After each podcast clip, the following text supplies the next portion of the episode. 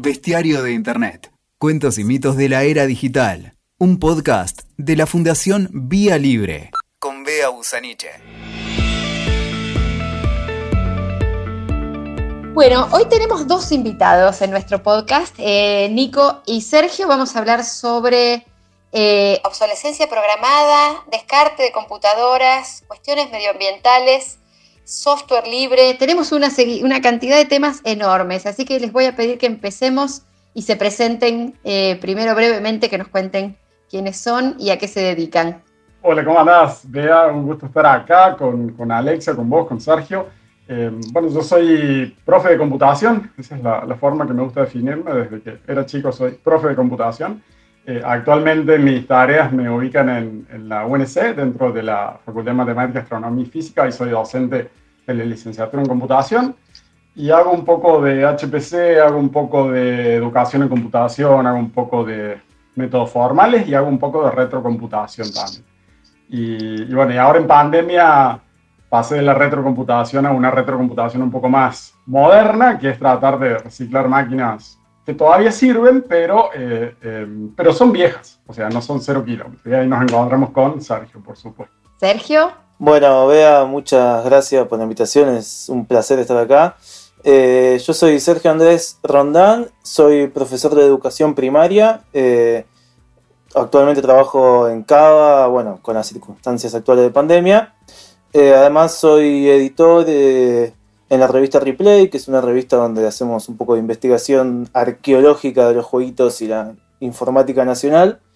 Y como Nico, yo también soy, estoy muy metido en la retrocomputación, obviamente, y en, meter mano en las computadoras. No, no tengo ningún estudio en relación a eso, sino que todo lo aprendí, como mucha gente de la informática, eh, metiendo mano, siendo hobbyista, como más, más o menos como se inició un poco un montón de, de la historia de la informática con el, con el hobby. Y en ese hobby de cacharrear, de desarmar, de encontrar máquinas, también me crucé con Nico, que tenemos los dos una, una misma inquietud que tiene que ver con, bueno, por un lado el software libre y por otro lado, qué hacer con todos estos dispositivos que la, la gente tira a la basura, guarda y no los usa más, quedan ahí perdidos en algún rincón de, de los hogares. Eh, me preguntaba, esto de la retrocomputación de los dos como un elemento común y, me parece que, digo, lo estoy pensando ahora, que, tanto Sergio como yo perdimos el miedo a tocar cosas porque justamente recibimos computadoras viejas, las retrocomputadoras, intentamos hacer algo y la única que queda ahí es desarmar y ver qué se puede hacer. Ahí, ahí no hay técnico oficial, ahí no hay certificado de garantía, no hay faja de garantía, no hay nada. Entonces, me parece que desde ese lugar aprendimos a perderle el miedo a abrir una computadora, mezclar componentes, tratar de reutilizar todo lo que se pueda, ¿no? Digo.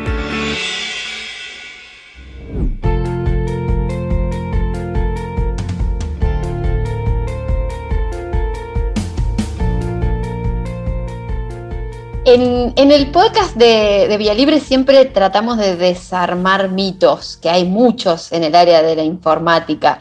Y, quizás el, principal que podemos llegar a desarmar hoy con ustedes es esta idea de que una computadora o un teléfono o una tableta, eh, pasados dos años, ya no cumple con lo que debería ser o uno tiene que siempre estar pensando en cambiar su dispositivo cada dos o tres años. ¿Qué hay de cierto en esto? Eh, ¿Esto es cierto? ¿Es, es necesario? ¿Es así?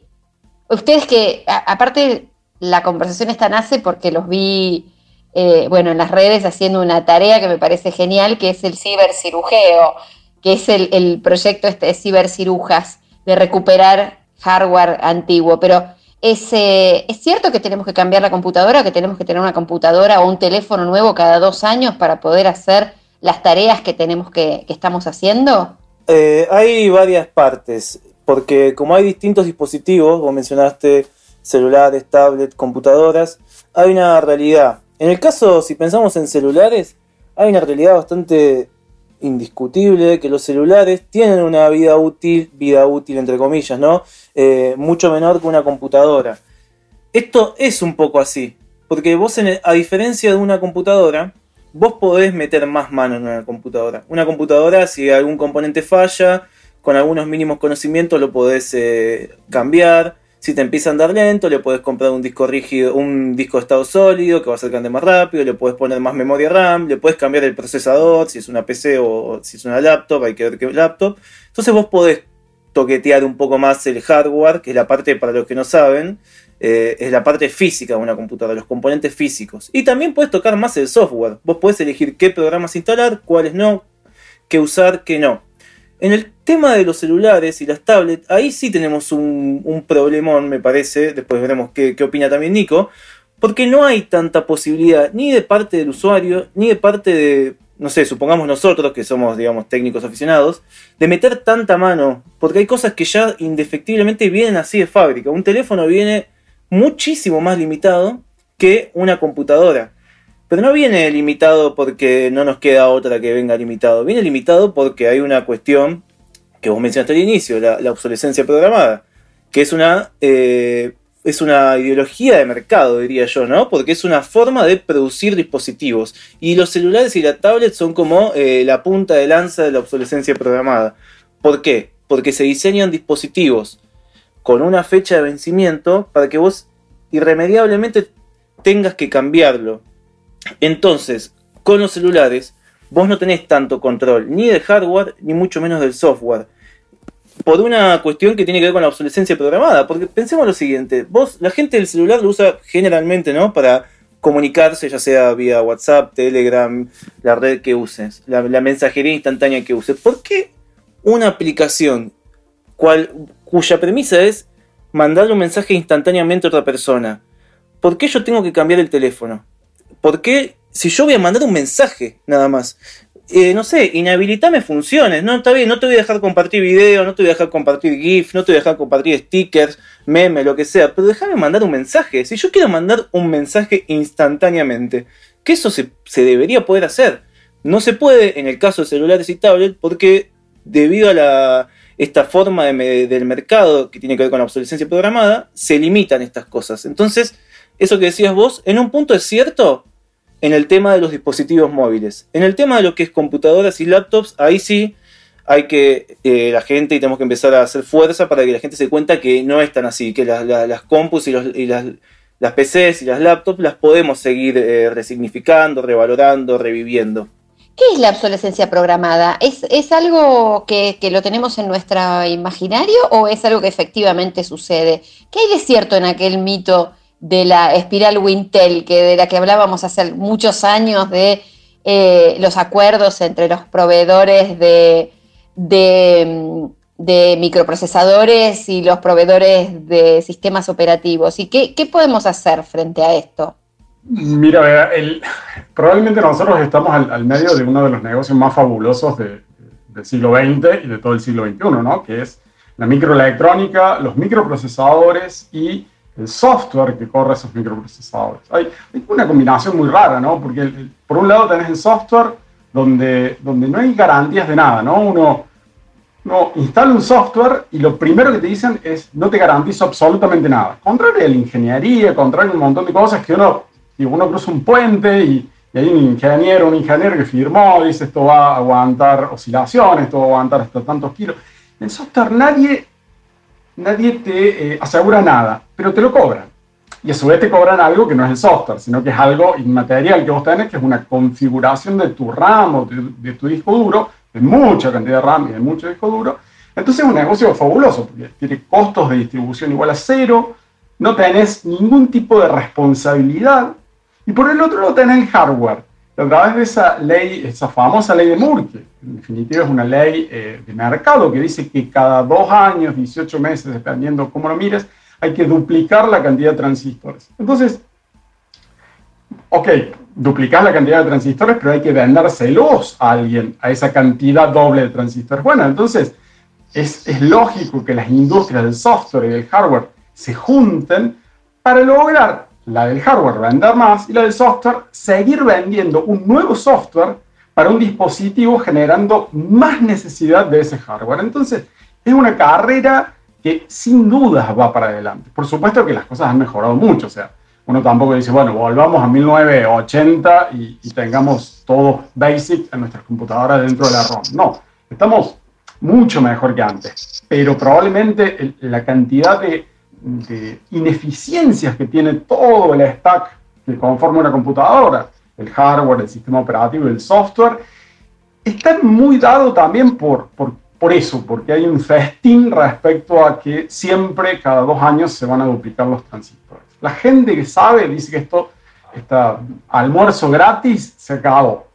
Que en más o menos algún par de años estas cosas ya no van a pasar, entonces vamos a entrar en una especie de meseta y ahí sí vamos a volver al juego real de lo que estamos haciendo nosotros ahora, ¿no? Cómo optimizar el uso del hardware y del software para no tener que estar en esa espiral loca de actualización constante de software y de hardware, ¿no? Por features, por eh, características que, ¿quién quiere? No, sé, digo, nadie, nadie está eh, pidiendo esas características, pero bueno, se las dan, hay que actualizar el software, hay que actualizar el, el hardware y esto nunca termina.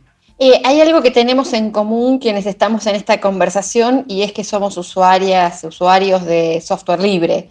Y cuando ustedes eh, hacen el proyecto de cibercirugeo, lo que hacen es recuperar máquinas y recuperar esas máquinas para recuperar esas máquinas eh, viejas, bueno, quizás no tan viejas incluso, es indispensable el software libre. ¿Qué es el software libre y por qué somos tan entusiastas del software libre? Qué lindo hablar del software libre siempre. Eh, el software libre, para entenderlo, primero digo por la audiencia, por ahí gente de todo tipo, ¿no? Hay que saber la diferencia entre el hardware y el software. Como dije antes, el hardware es la parte física, lo que yo veo de la computadora, el teclado, la pantalla, los componentes internos, la memoria RAM, el disco rígido, procesador. El software son los programas que meto en la, en la computadora, siendo el más importante el sistema operativo, el que nos permite interactuar a los usuarios y usuarias comunes con esta computadora. El software libre es un tipo de software que permite la libertad de investigar el código, es decir, cómo está hecho, permite la libre distribución de ese código, la libre copia y la libre modificación, respetando unas, unas mínimas cuestiones que tienen que ver con, bueno, si lo vas a modificar, de sí, de quién es el original.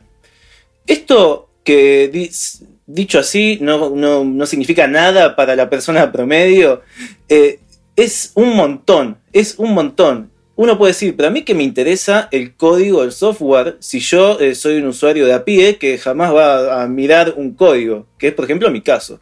Yo provengo del área de la educación, de la educación primaria, no tengo absolutamente nada que ver con la programación, no sé nada.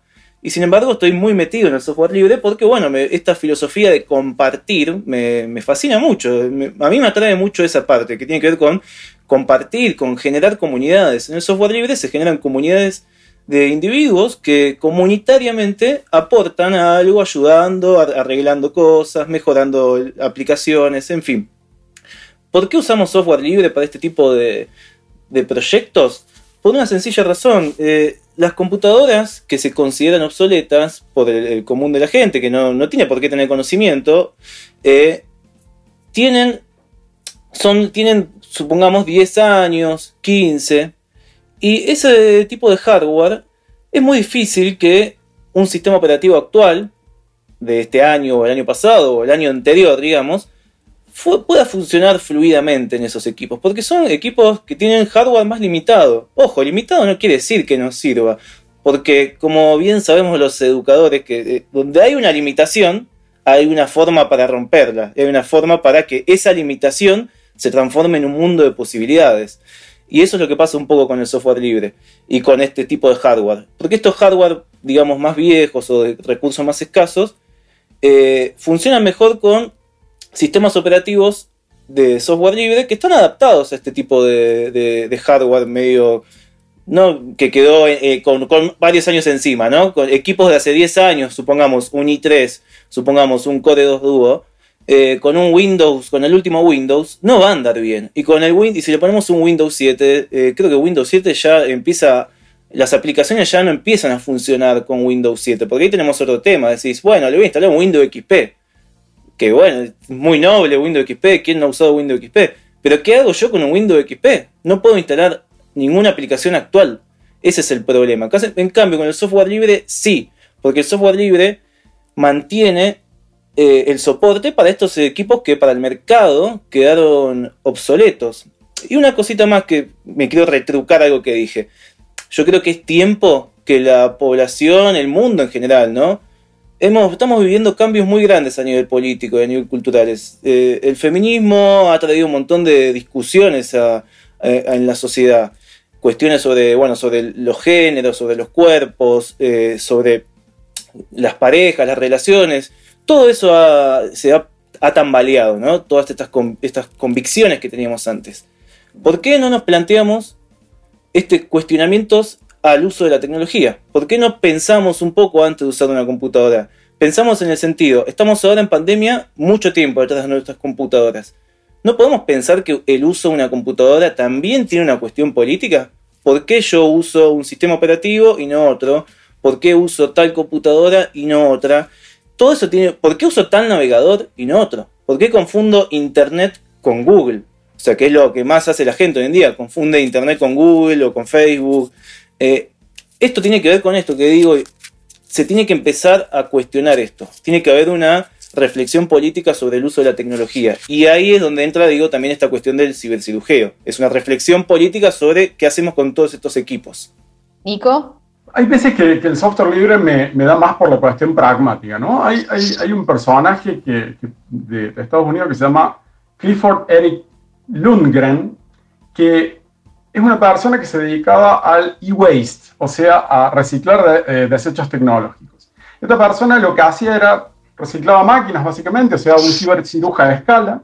Eh, y esta persona estuvo un año en prisión porque utilizaba discos de rescate de Windows, porque eh, daba las máquinas con Windows, porque supongo que el mercado norteamericano las acepta más. estas máquinas con Windows a través de estos discos de rescate y Microsoft le hizo un juicio eh, y esta persona estuvo un año en prisión eh, por ese tema. Entonces uno dice, vamos a reciclar una computadora y le vamos a poner Windows porque la gente sabe usarla más. Eh, no, simplemente no, porque una de las cosas que yo no quiero estar es fuera de la ley, ¿no? O sea, en, en, ese momento. Digo, no es necesario ni siquiera transgredir la ley para hacer estas cosas.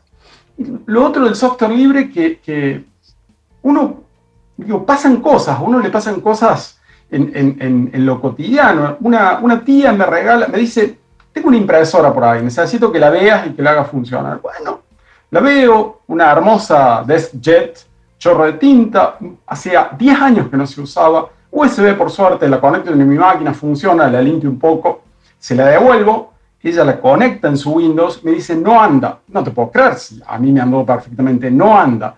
Entonces me pongo a buscar y Windows a esa impresora, que es simplemente otra computadora aparte por la cual se comunica por un protocolo estándar, no lo soporta. O sea, hay una decisión marcada de no tomarse el trabajo de mantener los device drivers, o sea, los que manejan los dispositivos externos, por parte de una comunidad que se dedica a un segmento de mercado chico. Entonces, ¿qué es el software libre? El software libre son también esas cosas. ¿Cómo lo voy a usar esa, esa impresora si funciona perfectamente lo mecánico? Es mía, la tengo, funciona bien. No la puedo usar porque hay una decisión comercial de una empresa que hace un sistema operativo de no darle soporte a impresoras de 8 años para atrás. Porque bueno, hicieron las cuentas y no le conviene. Un montón de esas cosas del software libre es maravilloso porque en, en, particular Linux, Linux es de los sistemas operativos libres el que más soporte tiene, cualquier hardware que uno le ponga a una computadora en Linux lo reconoce. No importa cuántos años tiene. Es muy difícil que eh, algún dispositivo salga de soporte de Linux en algún momento. Es muy, muy difícil. Realmente se hacen esfuerzos muy grandes para que yo pueda, por ejemplo, una cámara que tengo hace una webcam de hace 15 o 20 años, yo lo puedo conectar perfectamente a mi computadora. Tiene los drivers, por supuesto, la detecta, por supuesto, funciona, por supuesto. hay, muchísimas cuestiones realmente prácticas que hacen que se use mejor eh, el hardware, lo, real, lo que vale plata porque me dan materia, eh, eh, respecto al software libre que al, software privativo. Ni hablemos de Apple, que tiene un, un, segmento de mercado de hardware muchísimo más fino porque son exactamente las máquinas que fabrican ellos. Ahí estaba pensando en un concepto del que hablábamos el otro día sobre el tema del derecho a, reparar. el derecho a poder seguir usando eso que compraste alguna vez y que, eh, que puede estar roto, que puede necesitar una actualización o que puede... Eh, y que muchas veces eh, ese derecho a reparar es bloqueado con mecanismos vinculados con la propiedad intelectual. Porque acá, digamos, cuando hablamos de software libre, estamos hablando no, no de eh, un software por su modo de desarrollo, sino de un software por su modo de eh, distribución, por la cuestión legal.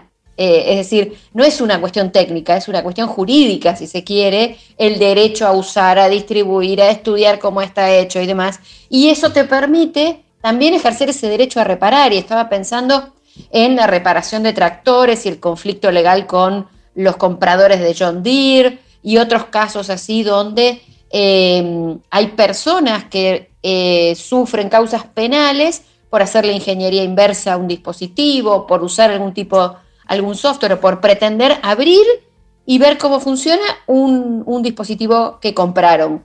Eh, afortunadamente acá en Argentina no tenemos demasiados problemas en ese sentido, pero me parece que esta idea del cibercirugía nos, nos enfrenta a esa cuestión del derecho a reparar, ¿no? Sí, totalmente. Eh, todavía, como decís vos, tenemos suerte que acá no, pegó eso de, penalizar tanto, porque en Estados Unidos sí es así, como vos contabas y como Nico, sobre todo eh, en casos muy puntuales con Apple, por ejemplo, que no es como son más cajas más misteriosas imposibles, que además eso atenta con eh, atenta contra todos en realidad, porque hay algo que uno cuando habla estas cosas medio que lo miran como si fuera uno un, friki más, que bueno, lo somos, no lo voy a negar, eh, pero eh, hay muchos temas de fondo. Vos hablabas de cuestiones jurídicas, yo hablaba de esto de lo político. Eh, hay un tema que también es muy actual de ahora, que es el tema de todos estos dispositivos que uno no puede reparar y que no le dan oportunidad de repararlos. Terminan en la basura. O en algún momento terminan en la basura. Y son equipos que tienen unos componentes muy contaminantes, tremendamente contaminantes. Y lo peor de todo es que, como dijimos, se pueden reparar, la gente o no lo sabe o, o, sea, o esta idea de obsolescencia programada le formateó el cerebro, que dicen que bueno, lo voy a tirar. Y estos, estos equipos no solo contaminan, sino que para hacerlos, para fabricarlos, el sistema, las fábricas, gastaron muchísima energía se generó una huella de carbono muy alta para poder crear un iPhone, para poder crear una, MacBook, una PC, una laptop. Se contaminó mucho y se sigue contaminando después. Entonces lo mínimo que se puede hacer es sobrepasar su vida de uso para que al menos la huella de carbono que, que se creó durante la gestación de este, durante la fabricación de este dispositivo se compense de alguna manera. Porque si encima no compensamos la huella de carbono de la fabricación, lo tiramos, es como ya es demasiado, ya tenemos un descalabro ecológico, no podemos seguir tirando cosas porque sí. Esta idea de consumismo por el consumismo, de fabriquemos, fabriquemos, fabriquemos, no puede seguir, porque no puede seguir, ya está más, más que a la vista, es el próximo gran problema.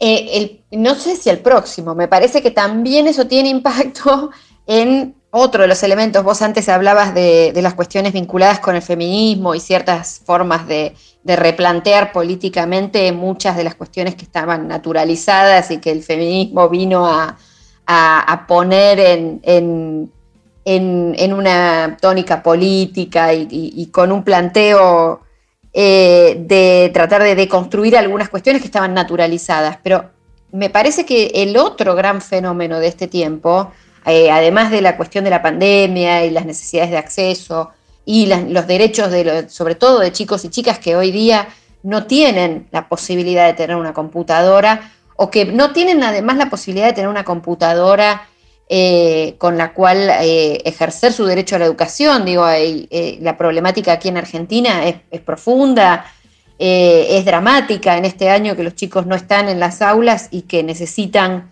más que nunca tener acceso a estos dispositivos.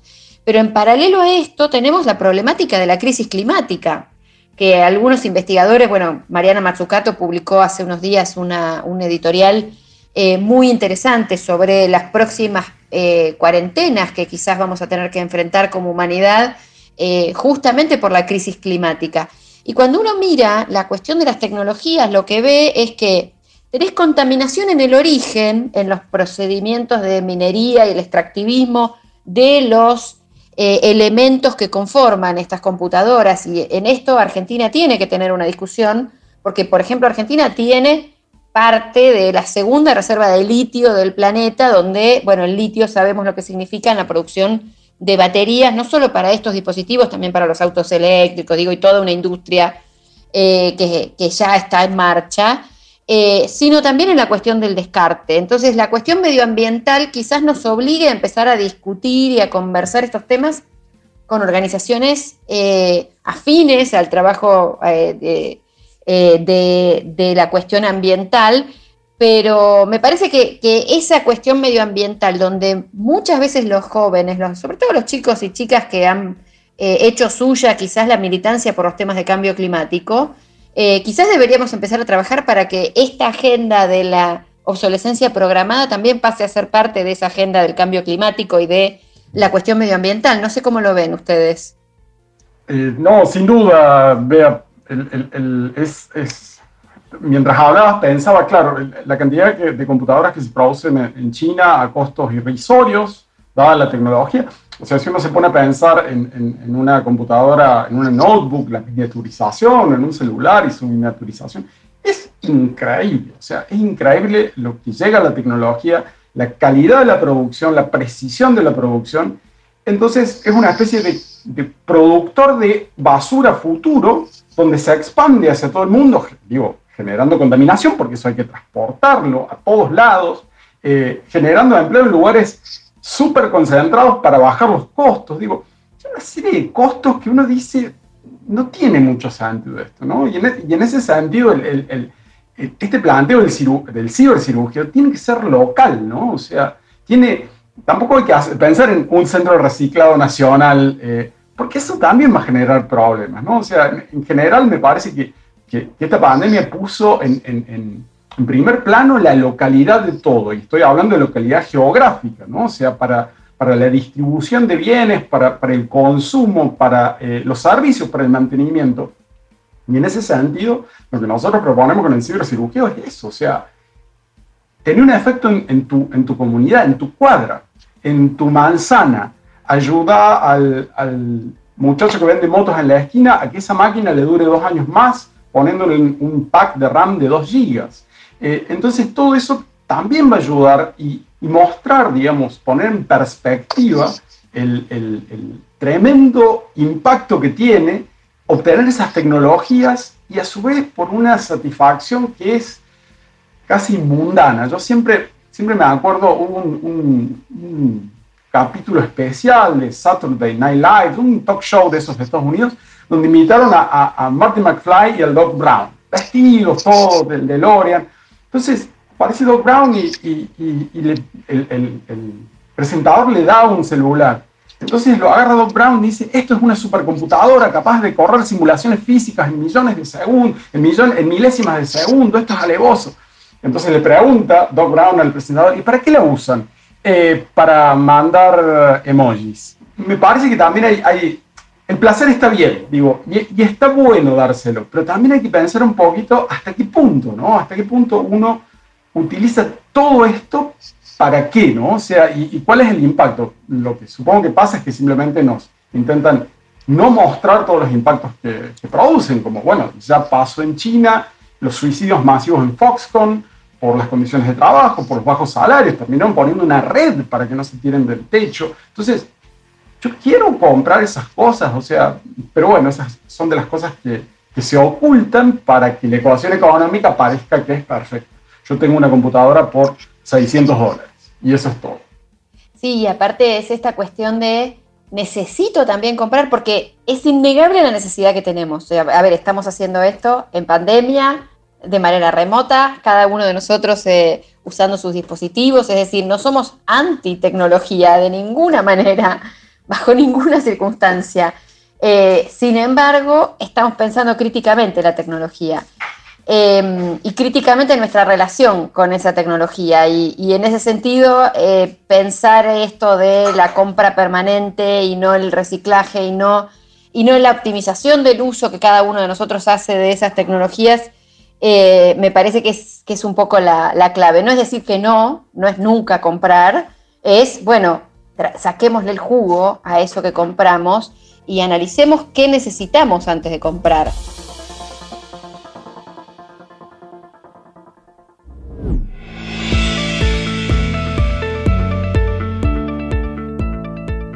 Em, yo quería ir cerrando y quería preguntarles a cada uno de ustedes eh, algún, como para que quienes nos están escuchando y no están ni cerca de la comunidad de software libre, pero, pero ven que es importante considerar estas cuestiones. ¿Por dónde empiezo? ¿Revuelvo mi placar a ver qué hay de viejo? ¿Llevo esa computadora vieja a algún lado? ¿Dónde busco ayuda? ¿Cómo, cómo, cómo doy mis primeros pasos en el cibercirujeo? Eh, primero, sí, revolver qué hay en casa. Por supuesto que no todo va a servir para eh, una tarea cotidiana, digamos. Yo planteo tareas cotidianas en marco pandemia, algo mínimo que nos permita, que permita a la gente hacer una videoconferencia. Entonces, en primer lugar, ver qué hay. Uno que no sabe ni, ni lo que es una computadora, que apenas sabe prenderla, trate de hacer memoria, ver de qué año es esa computadora para eso pueden mirar en el dorso de la laptop en algún lado donde figure el modelo y ver qué modelo es, buscando para ver si es de, no sé, digamos, 2008 en adelante, 2009, puede funcionar perfectamente para una tarea de videoconferencia. Una vez que tiene ese equipo, eh, bueno, ahí puede contactar eh, por, inter por las redes, nos puede buscar en Twitter, eh, vamos a dejar las redes, nos pueden encontrar, también vamos a dejar unos links. Y si no, si tiene computadoras que son más viejas, también puede probar e investigar el mismo. Digo, a ver, voy a meter mano en esto, voy a meter, tengo una computadora, no sé, hace 20, digo, esta la, compré en el 2000. Bueno, sí, ya no te va a servir para una videoconferencia bajo ningún punto de vista, pero te va a servir para que vos puedas practicar. La única forma de, de, de sacarte el miedo, si tienes ganas de aprender algo, es practicando. Y para eso tenés una compu de hace 20 años que, que, la encontraste, o la cirugiaste en la calle, o la tenías ahí guardada. Bueno, abrila, buscate algún video de YouTube que te sirva para eh, encontrar los distintos componentes básicos de una compu. Eso te va a, a, dar, a dar valor para después decir, che, no era tan difícil esto, no es tan complicado. Total, ya romperla no la vas a romper. claro, ya está. Eh, consejos. Eh, yo, lo que hago es un llamamiento a, mis colegas, a mis colegas hombres y mujeres. Eh, hay mucha gente que sabe computación, mucha gente. Pero me parece que no hay ningún, compromiso por tratar de hacer estas cosas. ¿no? O sea, el otro día hablábamos con, con, un amigo virtual que yo no conozco, chateábamos sobre estas cosas y él me decía, si solamente alguien agarra y llama por teléfono a las casas y les dice, che, ¿qué problema de computación tenés? Y te va a decir, y bueno, no tengo webcam. Entonces vos le respondes, bueno, ¿sabías que se puede utilizar el celo como webcam y podés hacer, no necesitas comprar una webcam de 7 mil pesos eh, en Mercado Libre, que a su vez te la tienen que traer hasta tu casa, supongamos que yo vivo en Santa Cruz?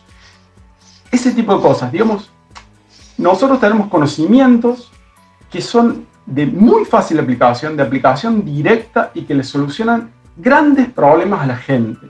Entonces, parte de la tarea debería haber un juramento hipocrático de la computación. Ya estamos, me parece, en tiempo, es tanta la necesidad de, de, de, las computadoras en este momento que, no sé, no se acerca a la no estamos en la medicina, pero a punto. Eh, de tratar de dar nuestro tiempo, ayudar a la gente, ayudar a nuestro entorno cercano, porque es realmente muy fácil.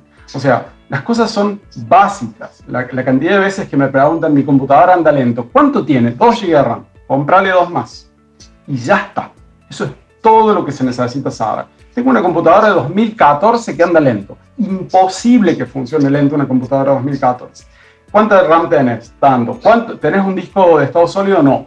Invertí 3 mil pesos, 5 mil pesos en un disco de estado sólido y la máquina te va a durar 4 años más la cantidad de cosas que uno puede aportar, me parece que es, eso ese es el llamado, el, llamado a la comunidad, mi comunidad de los, de los computólogos y las computólogas, que gastemos una hora de tiempo por semana en pensar, le voy a mejorar la vida a alguien.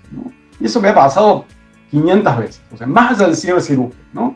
O sea, eh, me, parece que, lo que hay que hacer es, es eh, dar un poquito de tiempo, sobre todo porque eso genera otra cosa, genera redes, redes de, confianza, redes de conocimiento y sobre todo intercambio, ¿no? Que, esta pandemia, aunque nos ha alejado, eh, según mi experiencia, me parece que ha generado mucho más intercambio en lo local, que en definitiva son quienes nos van a salvar cuando nosotros necesitemos, ¿no? O sea, nuestros vecinos. Sí, volver un poco a, esa dinámica que, construyeron los grupos de usuarios de software libre desde finales de los 90 y que tuvo mucho auge en, varios lugares, eh, volver, recuperar un poco esas dinámicas. Y les había planteado cerrar, pero se me ocurre algo más que no quería olvidarme. ¿Y qué hacemos con la cuestión regulatoria? Eh, porque acá también hay que, hay que pensar esto desde el punto de vista de los términos de defensa del consumidor, protección del medio ambiente, em, así como hay regulaciones vinculadas con los usos de, la importación de determinados equipos y demás. Eh, ¿Tenemos alguna idea de, en qué medida podríamos buscar alguna regulación que el Estado tuviera un rol vinculado con esto de promover la recuperación de, de computadoras y, no el descarte permanente? ¿Hay alguna idea dando vueltas? ¿Hay algo que podamos pensar por ahí? Eh, yo creo que es el momento de empezar a hacer estas de, de pensarlas.